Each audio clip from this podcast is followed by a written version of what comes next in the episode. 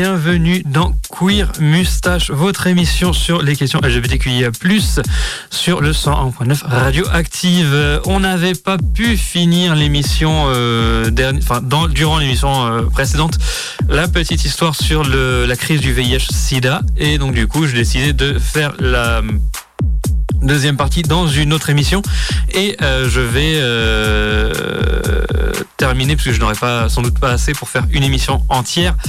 Euh, j'ai décidé de terminer avec une petite playlist créée par mes soins.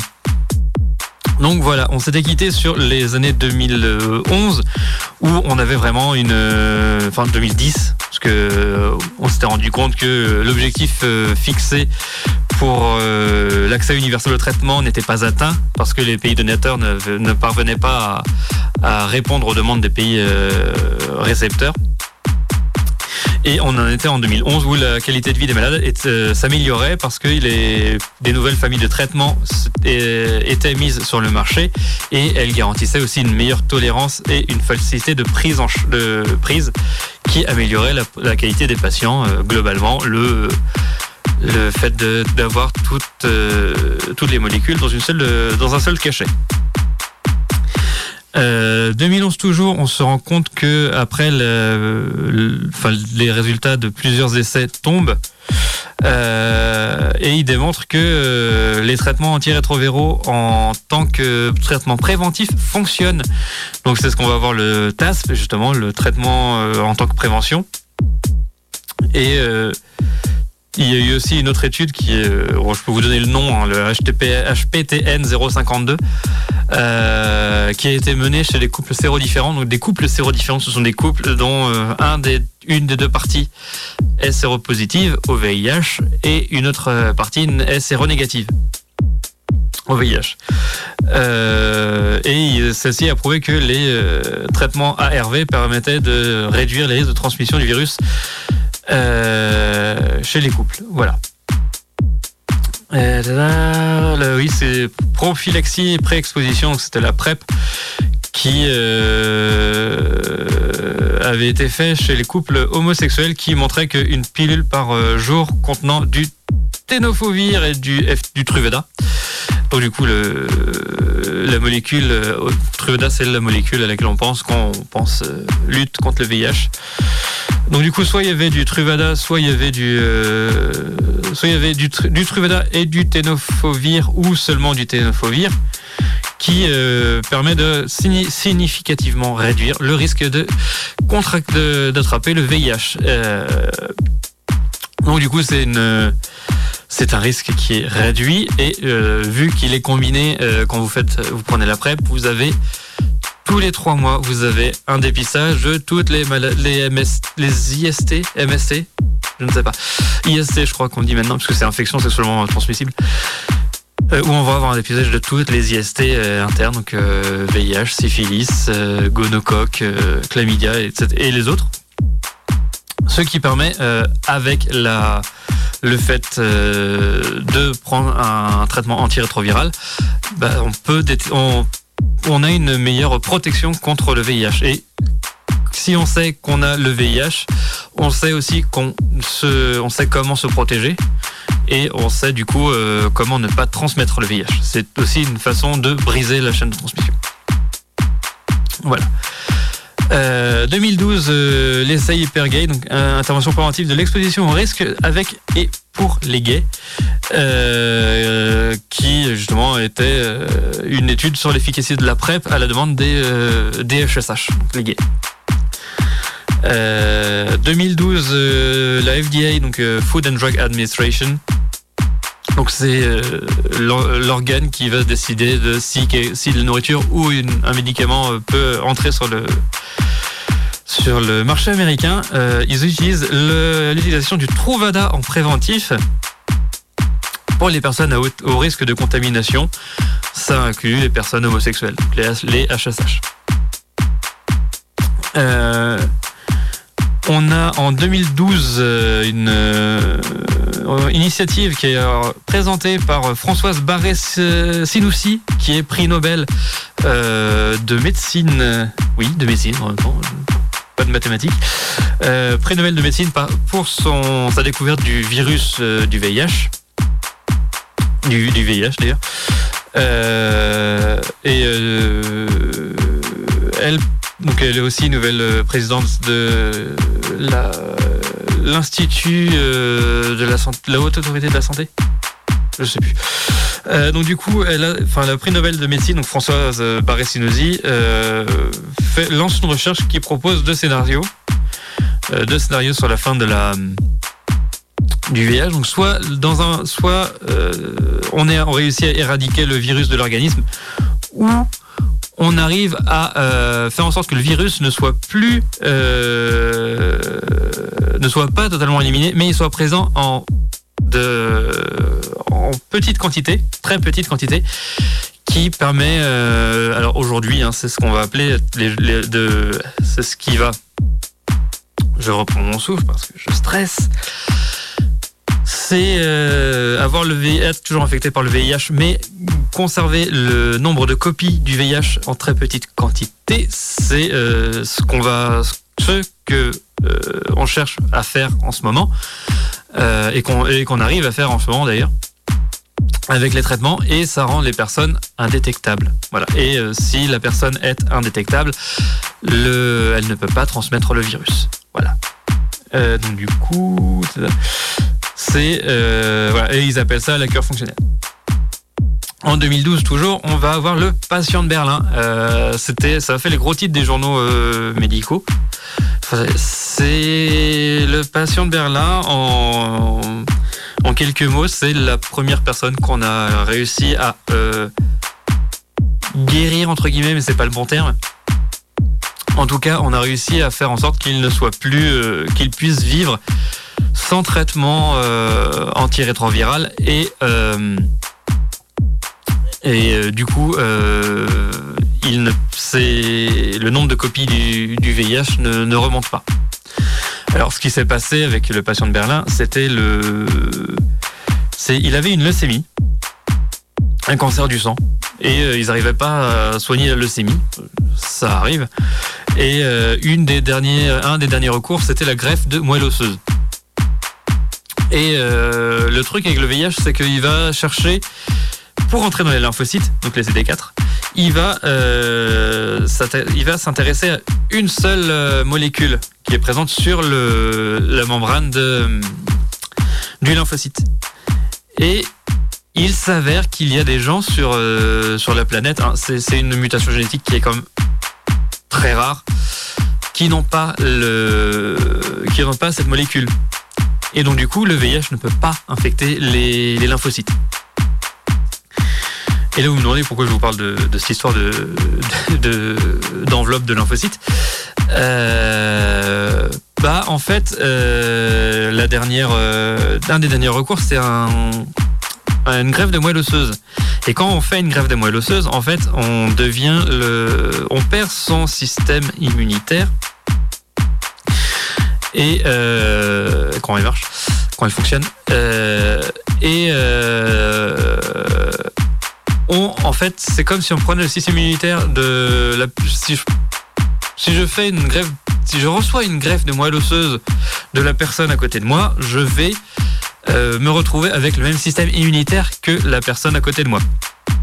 Et euh, c'est ce qui était hyper intéressant avec le patient de Berlin, justement, c'est le, bah, ils avaient le, cette, cette, euh, ce don de moelle osseuse avait la mutation génétique qui ne possédait, qui faisait que les lymphocytes ne possédaient pas la, la protéine qui permette, la molécule, qui permet au virus du VIH d'entrer dans les lymphocytes. Donc du coup, ils ont décidé de de lui faire euh, de faire euh, cette, de faire la greffe avec cette euh, ce don de moelle osseuse et il s'est il s'est avéré que bah justement le le patient de Berlin donc Timothy Brown a, arrêté les les antirétroviraux et n'a pas eu d'augmentation du du nombre de copies du VIH dans son système immunitaire, dans son, dans son corps, dans ses, dans ses dépistages. Voilà. Et j'avais vu un documentaire où ils disaient oui, ils ont cherché des, copies du VIH dans, dans partout et ils n'en ont pas trouvé. Donc du coup, voilà, le patient de Berlin, c'est une grande étape dans le dans la, lutte contre le VIH. C'est juste que pour l'avoir, enfin pour pouvoir euh, pour pouvoir euh, avoir ce traitement, faut avoir une leucémie et avoir excusez-moi, donc avoir une leucémie et ne pas répondre au traitement euh, classique et devoir avoir une, grève de moelle osseuse. Et parmi les greffes de moelle osseuse compatibles, avoir un, euh, une personne qui euh, a la, mutation génétique qui fait que le VIH ne peut pas rentrer dans le lymphocyte. On va continuer avec les. c'est pour ça que on continue avec les, les antirétroviraux et on continue à chercher des vaccins parce que c'est quand même euh, une, une séquence de, de, probabilité qui est quand même assez, assez basse. Donc voilà, donc ça c'était le patient de Berlin. C'était, c'était en 2000, juillet 2012. Euh, en 2013, l'ONU SIDA euh, établit de nouveaux objectifs pour, mettre, pour aider à mettre fin à l'épidémie de VIH. Euh, d'ici 2020, le but c'est que 90% des personnes qui vivent avec le VIH connaissent leur statut sérologique. C'est de... Parce que le nom c'était 90, 90, 90. Donc le premier 90, c'est les 90% des personnes vivant avec le VIH connaissent leur, statut sérologique. Que 90% de toutes les personnes infectées par le VIH euh, dépistées reçoivent un, traitement ARV euh, durable, antirétroviral. ARV antirétroviral. Et euh, que 90% des personnes recevant un traitement antirétroviral aient une charge virale durablement supprimée donc qu'il soit euh, indétectable. 2014, euh, c'est là où on va voir l'allègement thérapeutique euh, qui va permettre de réduire le nombre de médicaments sur les, pour les personnes qui vivent avec le VIH et qui contrôlent très bien leur, charge virale sur le long terme. et donc du coup, la NRS qui lance un essai d'allègement thérapeutique qu'ils appellent 4D, c'est une trithérapie antirétrovirale qui euh, pas antirétroviral de maintenance, pour moi, qui euh, où on prend le, traitement que 4 jours au lieu de 7. C'est un allègement, c'est c'est un allègement. Je ne, peux rien dire, je ne suis pas euh, je ne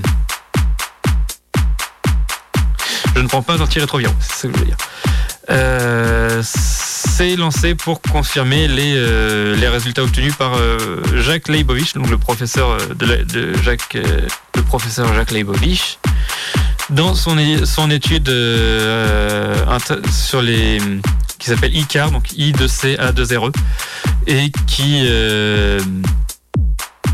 qui prouvait que les patients ayant une charge virale indétectable voyaient le nombre de qui, où ils, avaient des gens qui avaient des, une charge virale indétectable et qui ils avaient réduit le, nombre de prises hebdomadaires de 7 à 5 puis 4 euh, jours par semaine, voire moins pour certains.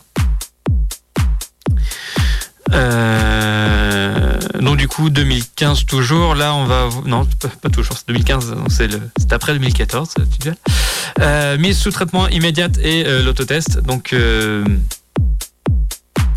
c'est l'essai clinique START qui va fournir des données probantes pour l'initiation du traitement après le, peu après le diagnostic du VIH.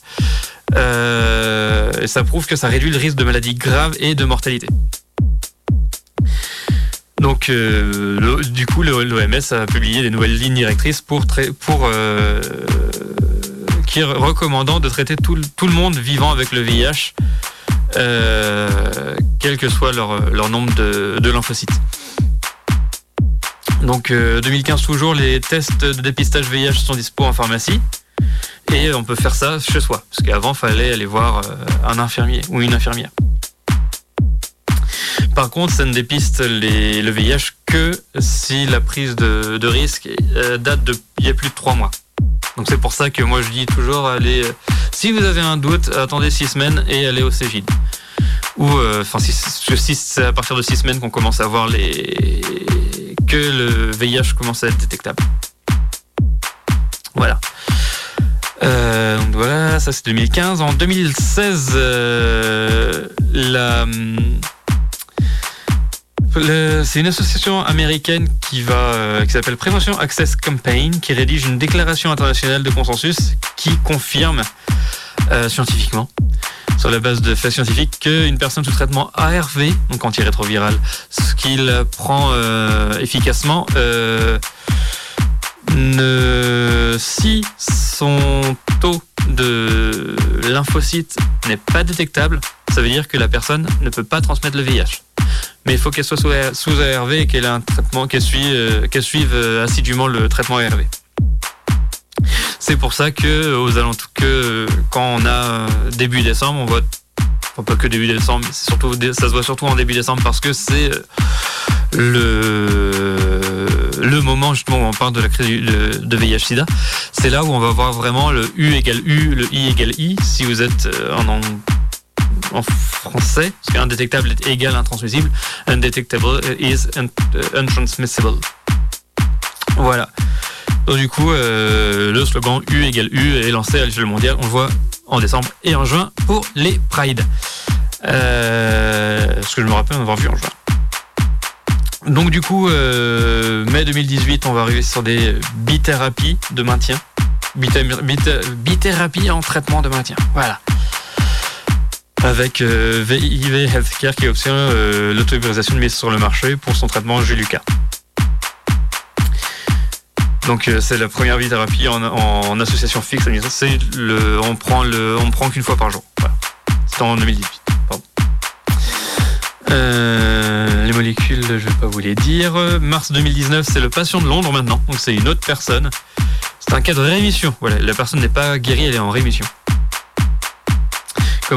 c'est globalement le, la même chose que pour euh, le patient de Berlin. C'est en, 2019, on a réussi à, mettre une personne euh, séropositive au VIH en rémission du VIH. Voilà. Euh, Adam Castellijo, Castellijo, qui s'appelle, c'est le nom de la personne. Mais, pas pertinent, en fait, c'est pas grave. C'est fait, c'est fait. Euh, voilà, on va remettre le bed. Euh, on, bah du coup, je vous dis, euh, je me permets de vous dire que c'est la. Vous êtes toujours sur le 109 radioactive. Vous écoutez toujours Queer Mustache et on parle de la crise du VIH/SIDA. On est sur la deuxième partie, sur la deuxième partie du sujet, sur la deuxième émission qui parle du sujet, voilà. Et euh, probablement, vu que je n'aurai pas assez de assez de choses, que j'arrive vraiment, ouais, là j'arrive sur la fin, donc euh, je vais vous faire une, je vous passerai des morceaux, des playlists qui euh, que je vous ai passé déjà dans Queer Mustache et qui me plaisent beaucoup, voilà. Donc bah là en fait on arrive patient de Londres. je crois qu'il y en a eu un troisième patient. Je ne sais plus. Donc euh, voilà, pour le moment, il n'y a que deux personnes au monde qui sont euh, entrées en rémission du VIH.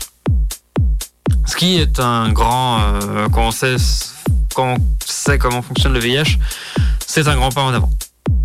Mais c'est que deux personnes quand même. Euh, donc du coup, en septembre 2019, euh, on trouve un, anticorps neutralisant. On utilise un anticorps neutralisant comme un traitement des formes multirésistantes du VIH parce que euh, bah, quand vous êtes traité contre une maladie, vous allez, vous allez, enfin, pas vous, mais le, le, pathogène va développer des résistances. C'est l'évolution, c'est ce qui fait que nous sommes que nous sommes euh, en vie, que c'est ce qui fait qu'on peut avoir le rhume sans que le rhume est bénin. Eh bien, euh, le VIH aussi évolue, euh, malheureusement. Et donc du coup, on s'est rendu compte en, en septembre 2019 qu'il y avait un anticorps neutralisant qui pouvait être utilisé contre le VIH et l'Agence européenne du médicament euh, approuve l'utilisation de ce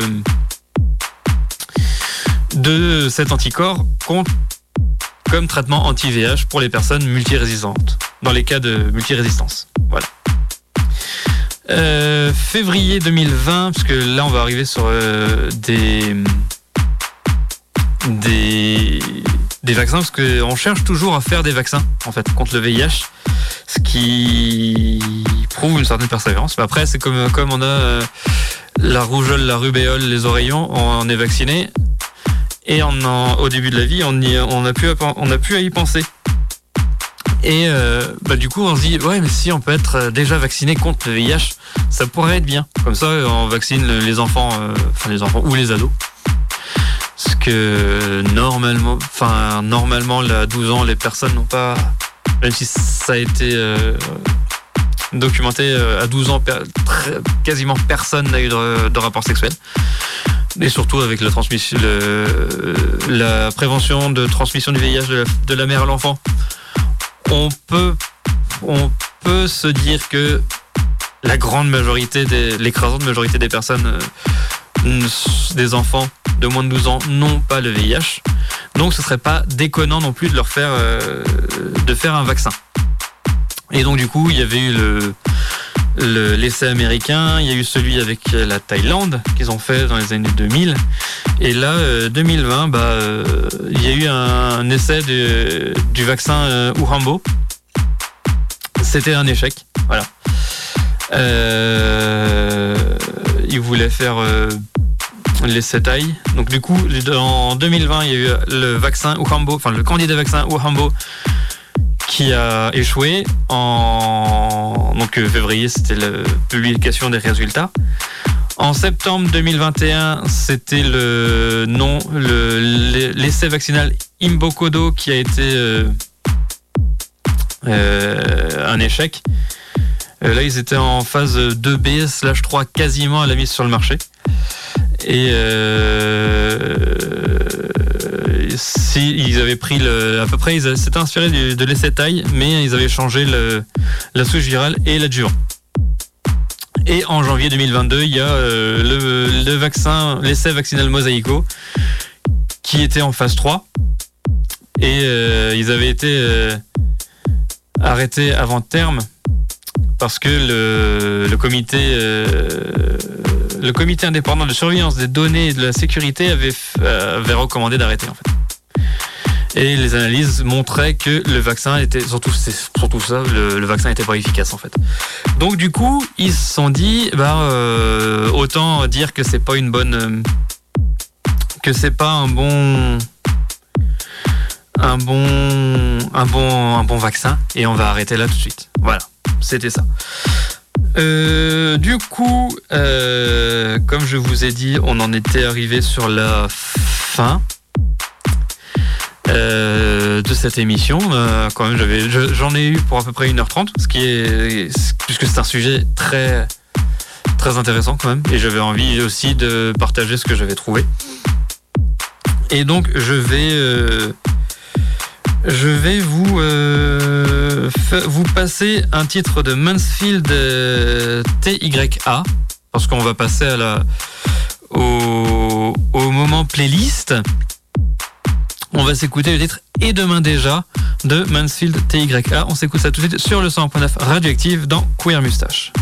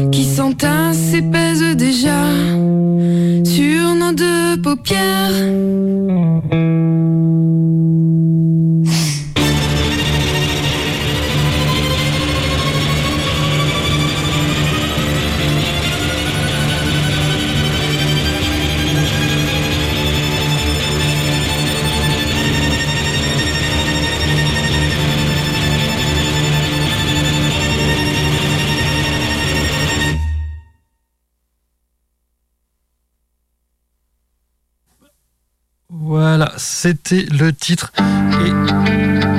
Désolé.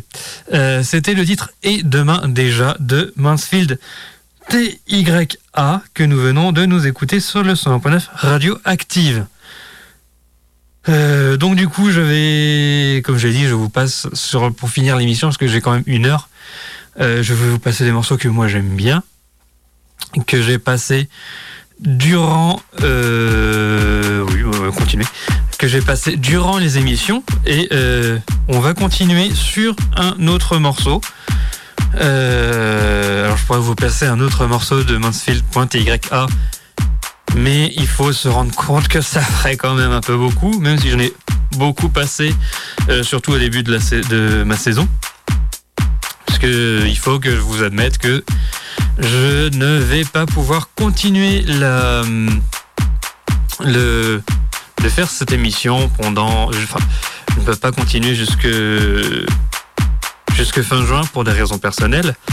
Et euh, du coup, j'ai pris la décision euh, d'arrêter euh, l'émission Queer Moustache en, fin, en fin décembre. Je, vu que tout le monde dit, enfin oui, c'est fin décembre, mais comment, comment je vais faire bah, C'est parce que on court, fin décembre, on court tous un peu partout dans, dans tous les sens. Et j'ai décidé de, de vous bah, de vous proposer deux autres euh, rediffusions. Euh, voilà, je vous propose deux autres rediffusions. Probablement celle sur les transidentités parce que je la trouve assez, je, je trouve assez importante. Je la trouve très importante et euh, il faut que je vois euh, laquelle sera la deuxième euh, émission euh, que je vous rediffuserai, que je vous demanderai à faire rediffuser euh, en fin décembre. Alors j'hésite entre Act Up et euh, Stonewall. Je, je, verrai, je verrai ça. Toujours est-il que je vous ai passé un autre. Je vais vous passer un autre morceau de, de musique. non, je vais vous passer un morceau de métal. Quoique ça pourrait passer. C'est. Euh, je vais vous passer un morceau de, oh bah tiens, je vais vous passer Ethan Bortnik, parce que je ne pense pas euh, l'avoir passé euh, dans, cette, dans cette émission. Et j'aurais bien voulu la placer, mais je n'ai pas trouvé l'occasion. Donc bah, maintenant qu'on fait l'émission playlist, bah, je vous passe le morceau Engravings de Ethan Bortnik. On s'écoute ça tout de suite sur le son radioactif. Je viens de démolir son, son nom de famille. Ethan Bortnik, on s'écoute Engravings sur le son radioactif dans Queer Mustache.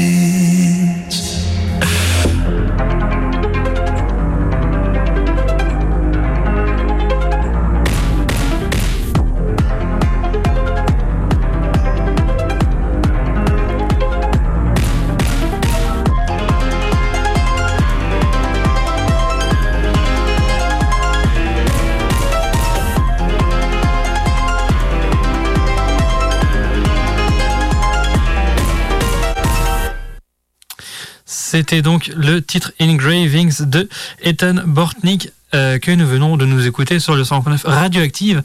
Et euh, vous allez vous dire, mais pourquoi, euh, passer ce morceau? Déjà parce que je l'aime bien, donc du coup ça m'a donné envie de parler, de, de, faire, de passer ce morceau dans Queer Moustache. Avec le bed, c'est un peu mieux. Et donc du coup, j'avais envie de le passer parce que c'est un morceau qui me plaît tout bonnement.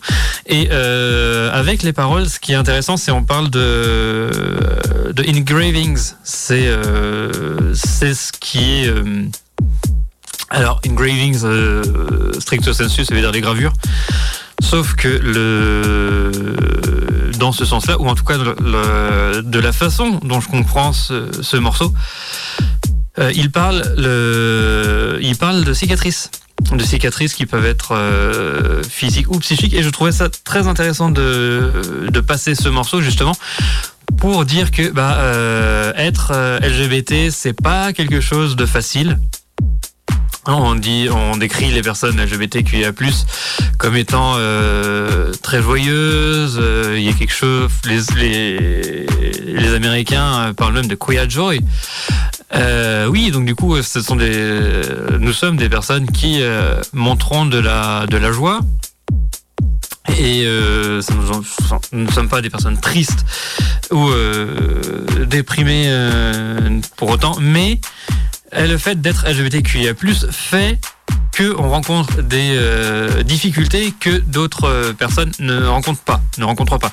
C'est ce qu'on va appeler par exemple des privilèges. Donc, par exemple, une personne euh, un homme cis hétéro blanc euh, français ne va pas ne enfin va avoir le plus plus de privilèges que une euh, femme trans lesbienne guinéenne par exemple parce que oui c'est les enfin les les les les privilèges globalement c'est être un homme ou avoir un passing masculin. Ça va être euh, être hétéro parce que c'est ce que la société. Euh, alors je ne sais pas si c'est ce qu'elle cherche, mais c'est ce qu'elle euh, ce qu'elle c'est ce qu'elle considère comme étant entre guillemets normal, sachant que la normalité n'existe pas. Donc du coup, on a le, fait euh, d'avoir un passing masculin, de d'être hétéro, le fait euh, d'être cis, oui, parce que quand vous dites, euh, vous avez, un, je peux, par exemple, je peux être une personne trans et avoir un passing masculin. Et si je leur dis, euh, ouais, bah moi en fait, je suis trans, je suis à genre. Euh, bah, du coup, je perds le privilège du, fait d'être cis parce que les gens disent, oui, mais cette personne est, elle est, elle est à genre, elle est trans. Elle Chose que je trouve complètement con, d'ailleurs. juger les gens sur, sur qui ils sont au lieu de ce qu'ils font. Mais euh, oui, donc du coup, le fait d'être, euh, de ne pas être cis, enfin le fait d'être cis justement est un privilège. Euh, et oui, le fait d'être le dernier que je dit, c'était français. Bah, le, fait d'être du, du pays, du pays dans lequel on est, est un privilège. Euh, truc très bête que les gens disent oui les, méchants, les méchants immigrés viennent profiter de notre système, de notre système social. Euh, déjà, quand on regarde la complication pour euh, avoir accès aux, aides sociales ou à quoi que ce soit en France, avec la, demi-tonne d'administration à chaque qu'on se, qu'on se mange à chaque fois, euh, et alors qu'on est né en France et qu'on a une connaissance du, de la France et de l'administration française, je ne comprends pas comment on peut penser que les personnes peuvent que des personnes peuvent penser que des, une personne qui va fuir la guerre, euh, je ne sais pas où, va euh, réussir euh, tout en arrivant à, à faire à gérer l'administration, le tas d'administration française qu'on se prend. Voilà.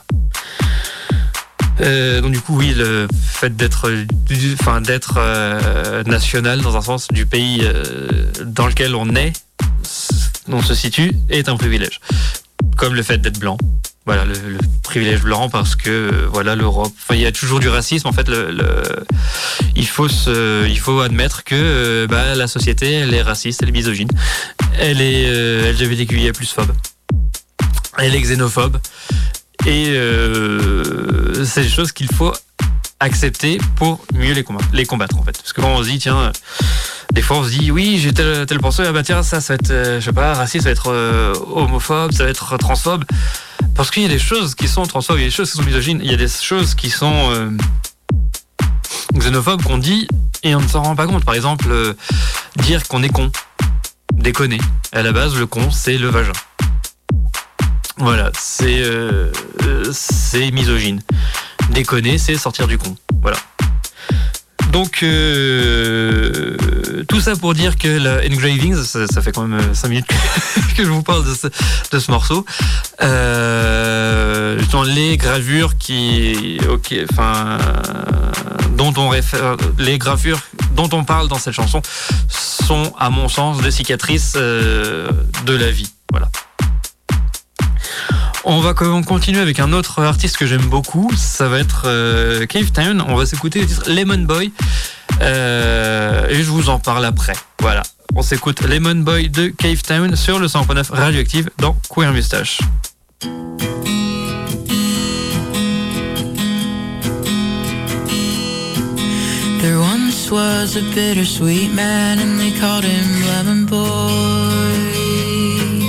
He was growing in my garden and I pulled him out by his hair like a weed.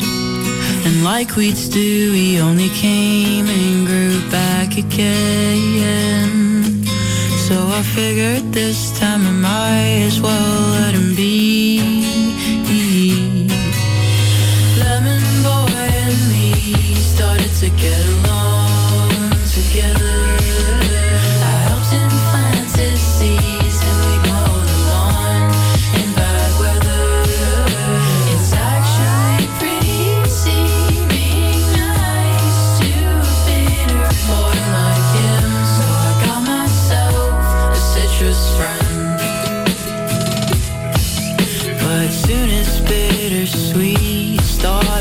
above and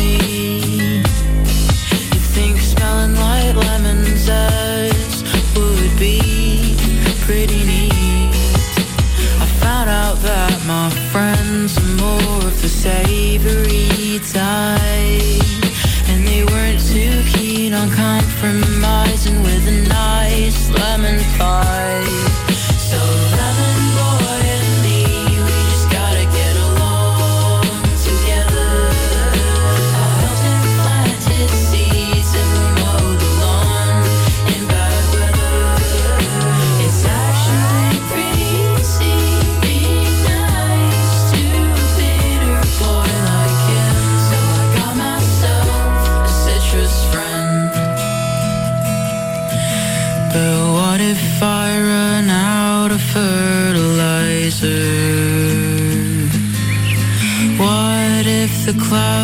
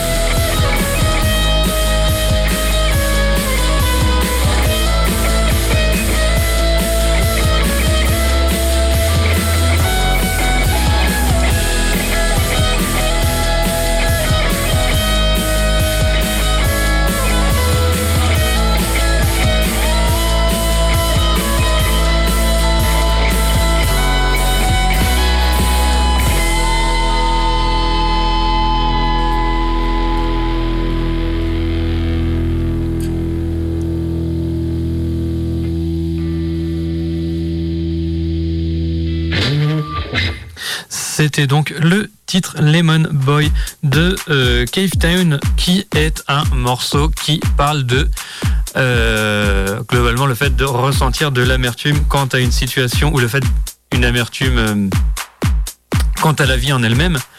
Et la chanson parle de comment vivre avec cette amertume. Et comme on arrive sur le bridge c'est c'est flagrant.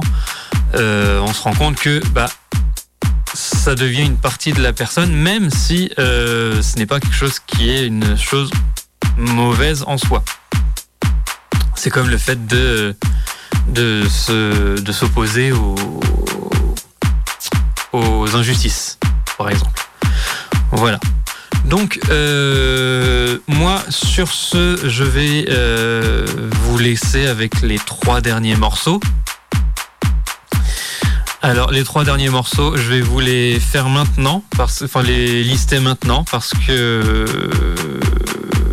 parce que voilà, faut, faut bien que que j'arrête de parler dans cette émission à un moment. Et euh, bah du coup, je vous propose de s'écouter Mohamed Je t'aime de Gargantua tout de suite, euh, tout de suite à la suite. Euh, tout de suite à la suite. Merveilleuse euh, expression. on s'écoute Mohamed Je t'aime de Gargantua qui justement parle des privilèges pour des raisons. Enfin, quand, on écoute, pareil, on voit qu'il y a une, question de privilège. suivi qui après Mohamed Je t'aime de Gargantua, on va s'écouter Radio Gaga de Queen pour faire un petit rappel sur la sur le sujet de, cette première partie d'émission et parce que euh, voilà un petit message d'amour à la radio en tant qu'en elle-même. Et euh, si j'ai le temps de, de, le placer, bah, je vais euh, mettre Monday de Alien Alien. Sur ce, je vous dis à la prochaine, peut-être quelque part sur les ondes, peut-être quelque part dans la vie. Nous ne le savons pas. Et euh, on se quitte avec Mohamed Je t'aime de Gargantua, Radio, Radio Gaga de Queen et Monday de Alien Alien.